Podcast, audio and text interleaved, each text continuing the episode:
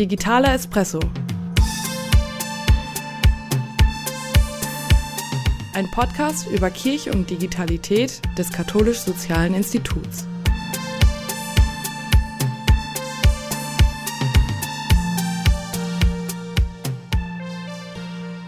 Liebe Hörerinnen und Hörer und liebe Live-Gäste.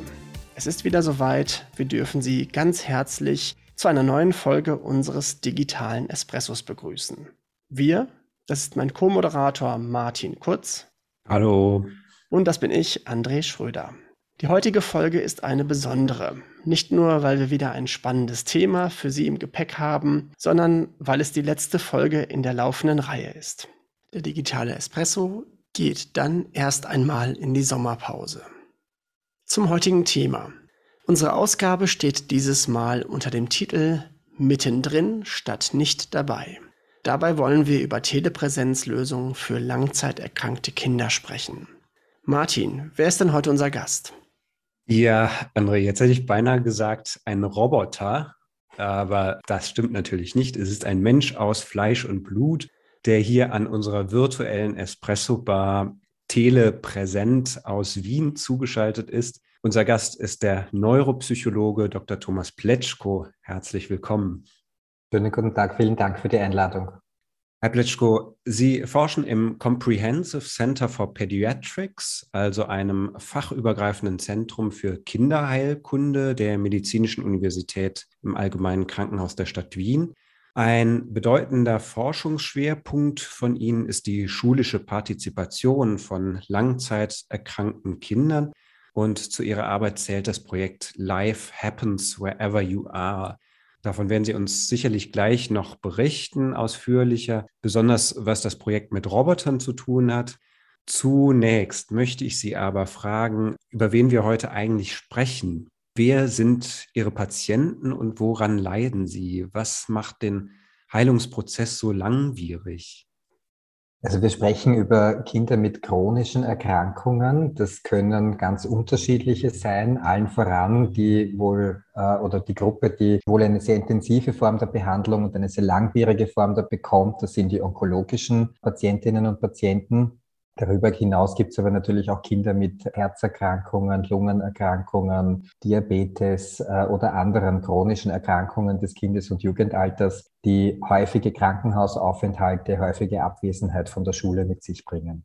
Also Kinder, genau, die ja dann eigentlich auch in die Schule gehen müssten oder gerne auch gehen wollen. Wie lange äh, müssten die dann von der Schule wegbleiben? Kommen die überhaupt noch mal in die Schule rein? Also ja, sie kommen in der Regel wieder in die Schule rein. Äh, das hängt sehr stark natürlich von der Erkrankung und von der Form der Behandlung ab, wie intensiv die Behandlung ist. Wenn wir jetzt zum Beispiel über onkologische Erkrankungen sprechen, dann kann so eine Behandlung schon einmal mitunter bis zu einem Jahr oder darüber hinaus dauern. Es gibt natürlich Konzepte, dass die Kinder auch während dieser Zeit der Intensivtherapie beschult werden. Die Heilstättenschulen sind da, leisten da großartige Arbeit. Aber es ist eben so, dass die Kinder die Regelschule oft nicht besuchen können, immunsupprimiert sind und daher der, der reguläre Schulbesuch für sie auch gefährlich wäre. Was macht das mit den Kindern, wenn sie so lange nicht in der Schule sind? Wir wissen aus den, aus den Studien, dass es so eine zentrale Größe gibt, die sich da ganz stark verändert und das ist das Zugehörigkeitsgefühl. Wir alle, auch Erwachsene, fühlen uns unseren verschiedenen Umfeldern zugehörig, dem Arbeitsumfeld oder irgendwelchen Vereinen, Organisationen, in denen wir tätig sind. Äh, und dieses Zugehörigfühlen, es ist, hat eine sehr starke emotionale Komponente natürlich. Wenn Kinder eine lange Zeit die Schule nicht besuchen können, dann verlieren sie eben dieses Gefühl der Zugehörigkeit. Im Englischen sprechen wir von Sense of Belonging. Und das kann in weiterer Folge dann natürlich weitere Auswirkungen haben, negative Auswirkungen haben. Wir wissen von schlechteren Schulnoten, von geringeren Bildungsabschlüssen, von häufigeren Schulabbrüchen, wenn dieser Sense of Belonging eben reduziert ist, aus welchen Gründen auch immer. So, und dann hatten Sie, um diesen Sense of Belonging zu stärken ähm, oder wieder aufzubauen, sich ein Projekt überlegt mit dem Titel Life Happens Wherever You Are. Ich hatte es vorhin schon kurz erwähnt. Was genau ist das Ziel dieses Projektes? Wie kann man dieses Zugehörigkeitsgefühl wieder stärken? Also vielleicht, wenn ich ganz kurz geschichtlich ausholen darf, bislang war es ja so, dass die Kinder vielleicht Besuche von der Schule bekommen haben, von den Lehrerinnen äh, oder den Mitschülern. Es gab Briefverkehr. Natürlich gibt es auch schon längere Zeit die Gelegenheit, über sonstige virtuelle Systeme miteinander in Kontakt zu treten. Aber so eine, solche chronischen Erkrankungen haben häufig auch äh, nach außen hin sichtbare Zeichen wir wissen alle sozusagen, wir kennen die Bilder aus den Medien. Kinder mit einer Chemotherapie verlieren die Haare, sind gezeichnet durch die Erkrankung. Auch Kinder, die vielleicht an der Dialyse hängen. Und es ist jetzt nicht immer unbedingt angenehm für diese Kinder, dann über ein herkömmliches virtuelles System in der Klasse zugeschaltet zu sein. Wir haben uns überlegt, wie können wir aber für diese Kinder trotzdem die Idee der Inklusion, des Teilhabens, des sich zugehörig fühlens umsetzen. Und da kommt eben ein, Tele, ein spezielles Telepräsenzsystem ins Spiel, der Avatar, AV1, der ganz besondere Rolle letztendlich einnimmt. Ich kann dann gerne noch ein bisschen ausführlicher über die Funktionsweise erzählen. Aber der sozusagen als Avatar heißt ja auch Stellvertreter. Das heißt, die Idee des Projekts ist es, dass das Kind einen Stellvertreter in die Schule schickt und dass dieser Stellvertreter sozusagen Augen, Ohren und Mund des Kindes letztendlich ist. Sie haben jetzt gerade davon gesprochen, dass AV1 dieser Avatar ist, der da vorrangig wahrscheinlich eingesetzt wird. Haben Sie sich da im Vorfeld unterschiedliche Systeme angeguckt?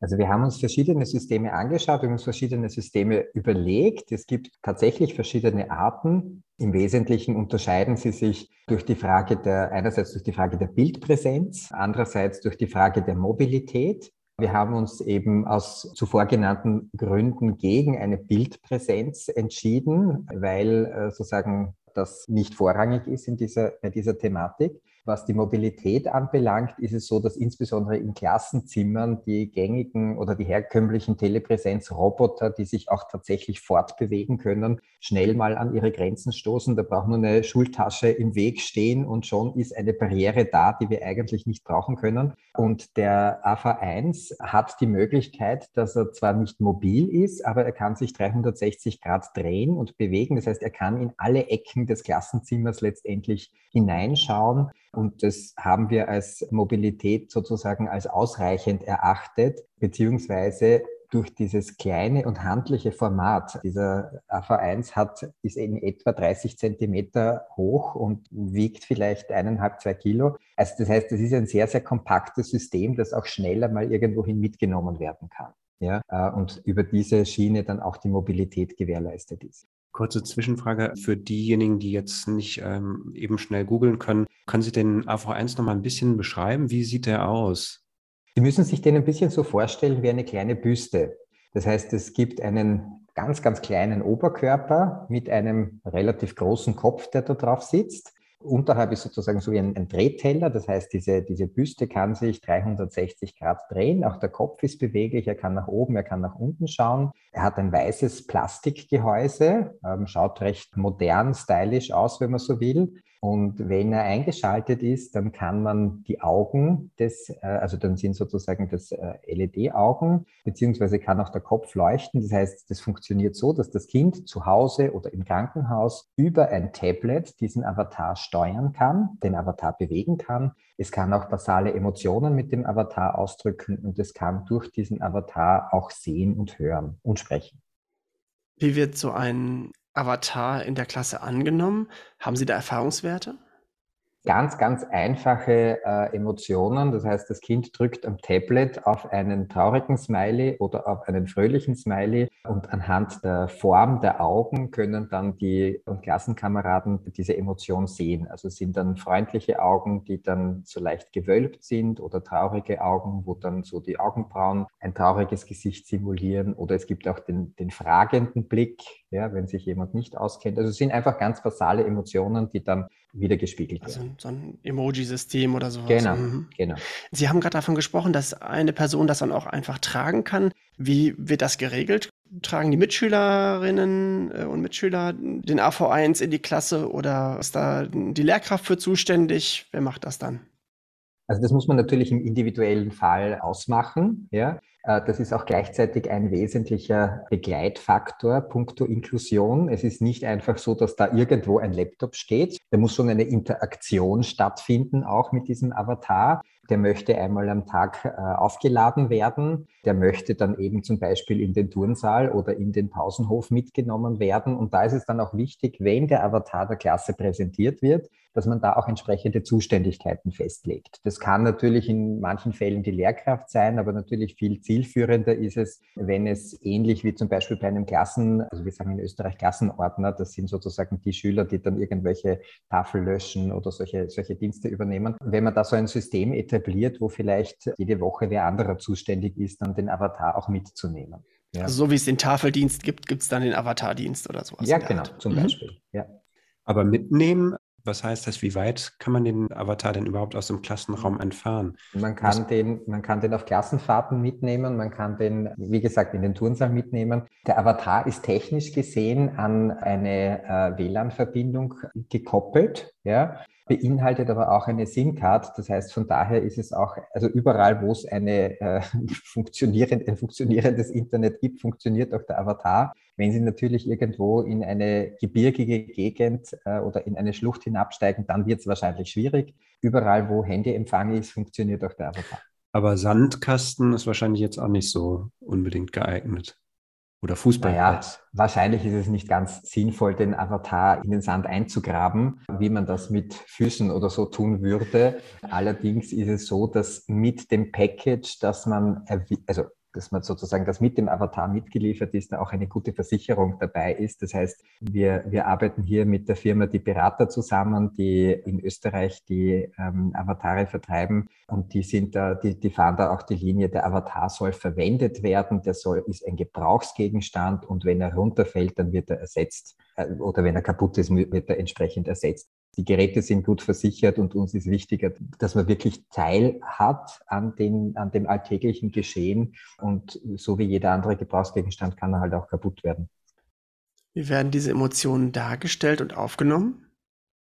Wir haben mittlerweile also ganz viele Erfahrungswerte schon. Wir führen zwei Studien zu dem Avatar durch. Eine mit einem mehr quantitativen Aspekt, wo wir wirklich das Nutzungsverhalten und dieses Zugehörigkeitsgefühl genau äh, uns anschauen. Und dann haben wir auch noch eine qualitative Interviewstudie laufen, wo wir die Lehrer, die Lehrkräfte, wo wir die Mitschülerinnen, wo wir die Eltern befragt haben und natürlich auch die, die Betroffenen selbst. Und aus dieser qualitativen Begleitstudie haben wir ganz, ganz viele Informationen. Und wir sehen eigentlich, dass der Avatar sehr, sehr gut angenommen wird, dass vor allem die Betroffenen selbst natürlich sehr positiv davon berichten, dass aber auch bei den Mitschülern und auch bei den Lehrkräften ist meistens am Anfang so eine gewisse Skepsis vorhanden. So kann denn das funktionieren? Ja. Und es ist aber dann sehr schön zu beobachten, dass eigentlich dieser Avatar sehr schnell zu einem integralen Bestandteil der Klasse wird. Ja. Und dass das in den allermeisten Fällen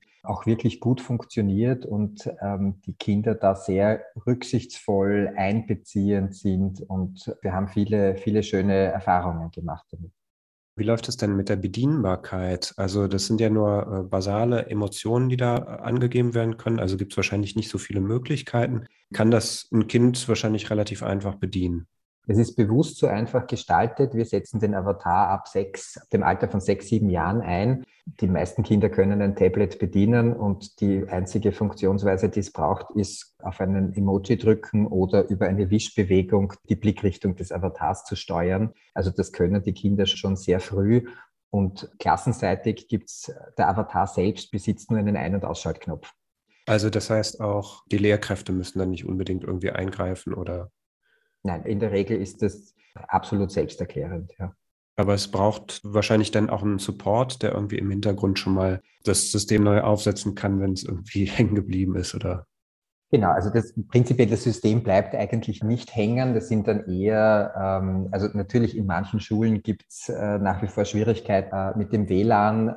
Es gibt tatsächlich sozusagen dann, wenn, wenn, wenn der Avatar runterfällt, irgendwelche technischen Probleme. Aber dann haben wir eben diese Firma im Hintergrund, ähm, die Geräte dann binnen kürzester Zeit austauscht und oder ersetzt, je nachdem. Ja.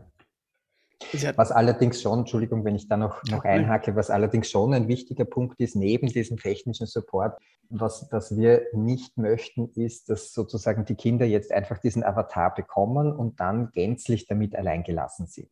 Ja, das funktioniert natürlich bei älteren Jugendlichen schon recht gut, aber gerade jüngere Kinder, da wollen wir auch nicht, und das ist auch nicht die Intention davon, dass die jetzt dann einfach sozusagen mit diesem Avatar jetzt völlig auf sich alleine gestellt die Interaktion mit der Schule bewältigen sollen. Da schauen wir schon, dass ein pädagogisch-psychologisches Team im Hintergrund noch steht, das Kind coacht, das die Klasse coacht, das die Lehrkräfte coacht und das ständig für Fragen auch zur Verfügung steht. Also das ist uns auch noch einfach ein wichtiger Aspekt.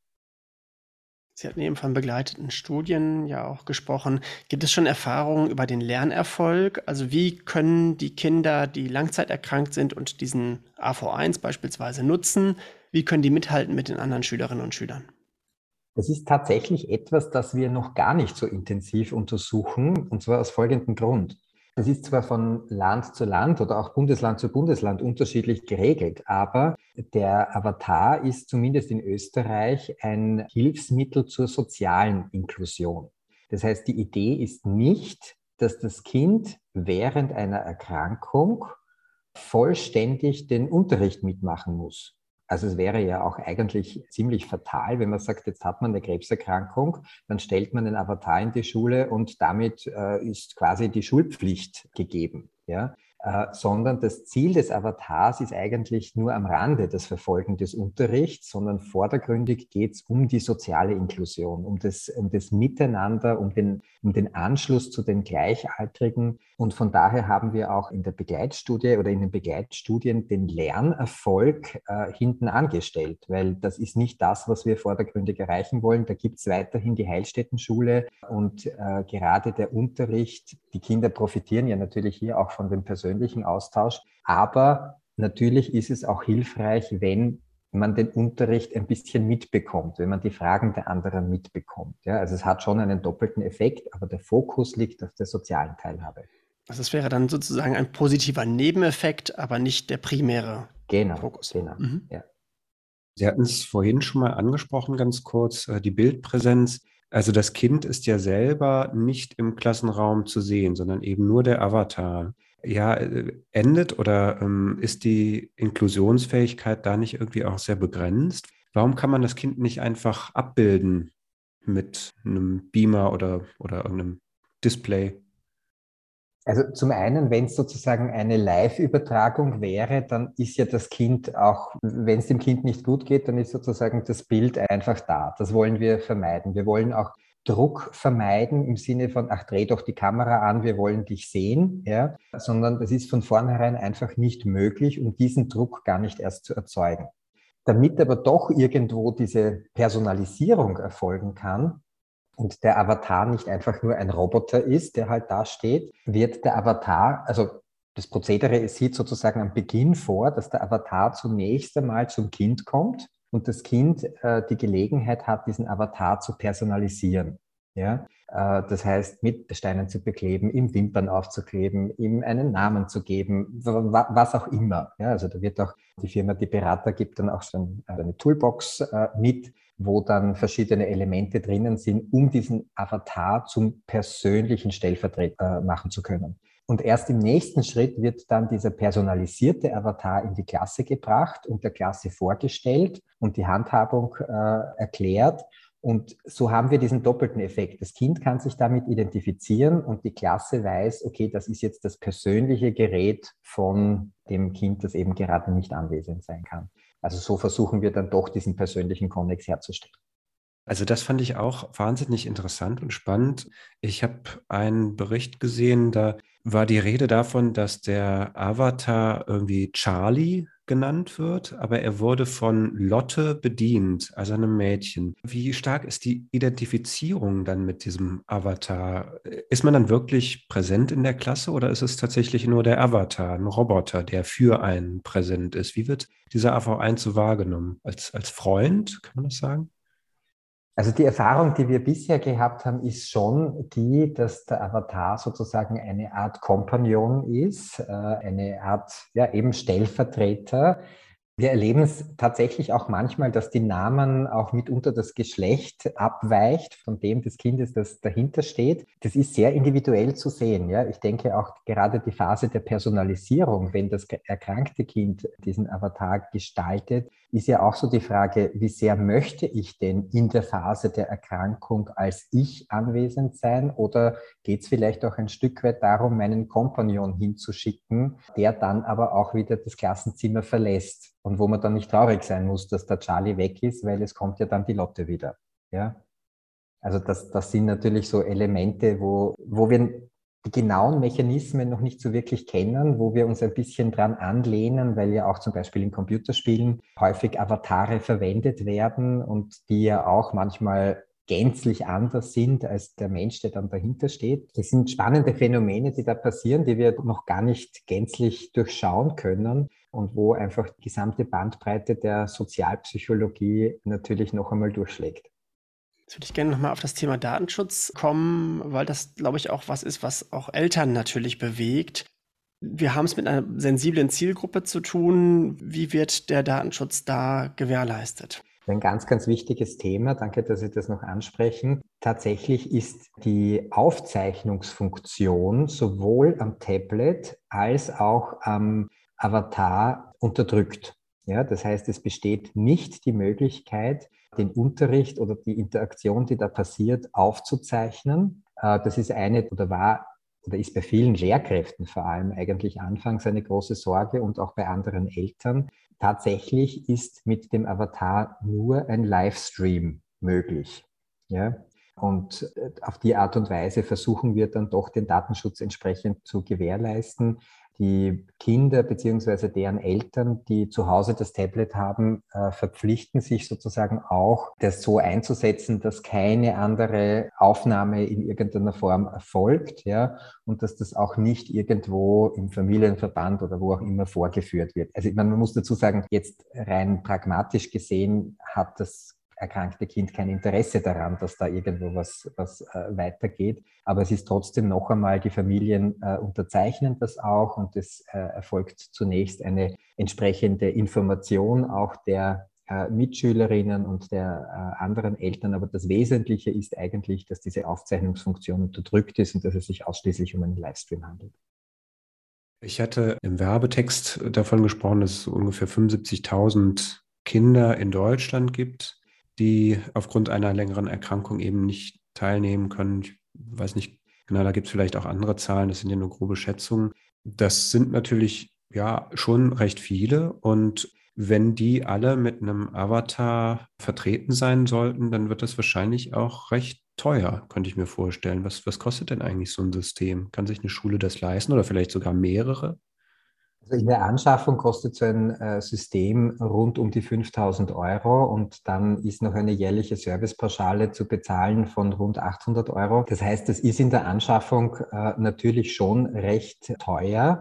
Uns ist auch bewusst, dass, oder uns ist auch ganz wichtig, dass die Kosten keinesfalls auf die einzelnen Familien abgewälzt werden, sondern wir bemühen uns da sehr stark über Sponsoren, über Spendengelder, über wissenschaftliche Projekte, über Hilfsfonds, diese Avatare zunächst einmal zu finanzieren. Wir versuchen jetzt gerade natürlich die Wirksamkeit dieser Avatare zu belegen, um dann auch äh, an die Bildungssysteme herantreten zu können, sodass diese Avatare dann dort auch übernommen werden. Es ist uns geglückt eben, dass das als technisches Hilfsmittel eingestuft wurde von den Schulbehörden etwa wie es ein Lesegerät ist oder wie es ein, äh, sozusagen ein Ohrmikrofon auch ist bei hörbeeinträchtigten Kindern. Das heißt, es ist einfach wichtig, das als Hilfsmittel zu akzeptieren, wenn Kinder von der Inklusion betroffen sind. Und wir hoffen dann auf eine entsprechende Kostenübernahme. Natürlich können Schulen, Elternvereine, wenn sie über das Budget verfügen, das auch entsprechend anschaffen. Hilfsmittel werden ja manchmal auch von der Krankenkasse übernommen. Ist das auch was, was Sie anstreben? Das wäre natürlich langfristig auch noch eine gute Gelegenheit. Ja. Ist es denn im Moment so, dass die Geräte im Besitz der Familie sind oder im Besitz der Schule? Das ist ganz unterschiedlich. Die meisten Geräte sind tatsächlich momentan noch im Besitz der, also sozusagen von, von, von uns, vom Krankenhaus, beziehungsweise sind es gemietete Geräte, die, wo dann die Kosten unterschiedliche äh, Stellen übernehmen. Wir haben äh, in Österreich schon einige Geräte, die über die Bildungsdirektionen der Länder angeschafft wurden. Dann sind sie zwar offiziell im Besitz dieser Länder, werden aber verwaltet durch die vertreibende Firma und immer wieder neu aufgesetzt. Und wir haben ein äh, Projektkonsortium, wo auch die, im Hintergrund die Qualitätssicherung passiert, sodass die Avatare dann auch tatsächlich zielführend eingesetzt werden können, weil es natürlich auch ein paar Thematiken gibt, äh, wo ein Avatar wahrscheinlich nicht zielführend ist. Ja. Wie lange sind die äh, Avatare dann im Einsatz? Also wir empfehlen den Einsatz jetzt nicht für einen, äh, sage ich jetzt einmal, für einen Beinbruch oder so, der dann vielleicht mhm. drei, vier Wochen dauert und das Ganze dann wieder äh, erledigt ist, weil dafür wäre auch die Zeitspanne zu kurz und der Aufwand verhältnismäßig hoch. Wir empfehlen einen Einsatz ab, also wenn die Abwesenheit von der Schule zum gegebenen Zeitpunkt noch für voraussichtlich mindestens sechs Wochen dauern wird, und dann ist es sehr unterschiedlich. Wir haben Avatare, die schon seit über einem Jahr im Einsatz sind und manche wurden nach zwei, drei Monaten wieder zurückgegeben. Das hat natürlich auch mit dem individuellen Krankheitsverlauf zu tun. Aber es ist sozusagen, der Avatar soll die Kinder begleiten, äh, so lange, bis sie selber wieder in die Schule gehen können. Also kurzfristig was für eine Woche Corona ist das nicht unbedingt. Ich glaube auch, dass das Zugehörigkeitsgefühl unter einer Woche Corona nicht leiden würde. Das würde ich aber gerne noch mal kurz als Stichwort aufgreifen. Es ist ja so, dass es in den Schulen ja durchaus auch Entwicklungen bei der Digitalisierung gegeben hat in den letzten zwei Jahren. Haben Sie für Ihr spezielles Feld da Auswirkungen erlebt? Hat sich dadurch was verändert gegenüber vorher? Es ist viel mehr Offenheit von Seiten der Schulen da. Also wir haben ja mit dem Projekt begonnen vor Corona äh, und mussten dann immer sehr, sehr lange erklären, was, äh, also gerade das Thema Datenschutz war damals ein riesiges Thema und viele Ängste, dass da jetzt, also vor allem von Seiten der Lehrkräfte, dass da der eigene Unterricht gefilmt werden könnte. Ich glaube, seit Corona habe ich dieses Bedenken nie wieder gehört, weil einfach auch durch den klassischen virtuellen Unterricht das Risiko dann noch, natürlich noch viel, viel größer ist. Also das äh, hat sicherlich einen Anschub gegeben. Auch äh, die WLAN-Ausstattung der Schulen hat natürlich sich deutlich verbessert. Die, die generell der Umgang mit sozusagen die Technikaffinität ist größer geworden. Also da erleben wir schon in der alltäglichen Arbeit eine große Erleichterung, eine, eine Entwicklung. Ja, wir kommen leider schon zum Ende unseres digitalen Espressos. Äh, eine abschließende Frage hätte ich noch. Könnten Sie sich selber vorstellen, vielleicht mal als Avatar-Patienten zu betreuen?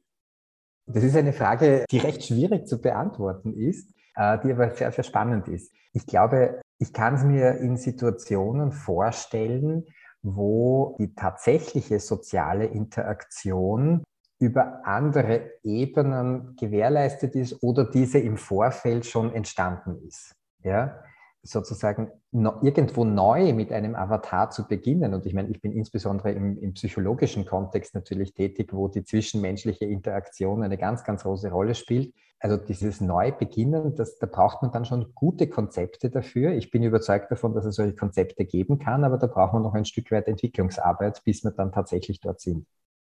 Das war auch schon wieder unser digitaler Espresso. Ich danke ganz herzlich unserem heutigen Gast, Thomas Pletschko, und natürlich auch dir, lieber Martin. Vielen Dank auch Ihnen an den digitalen Endgeräten fürs Zuhören.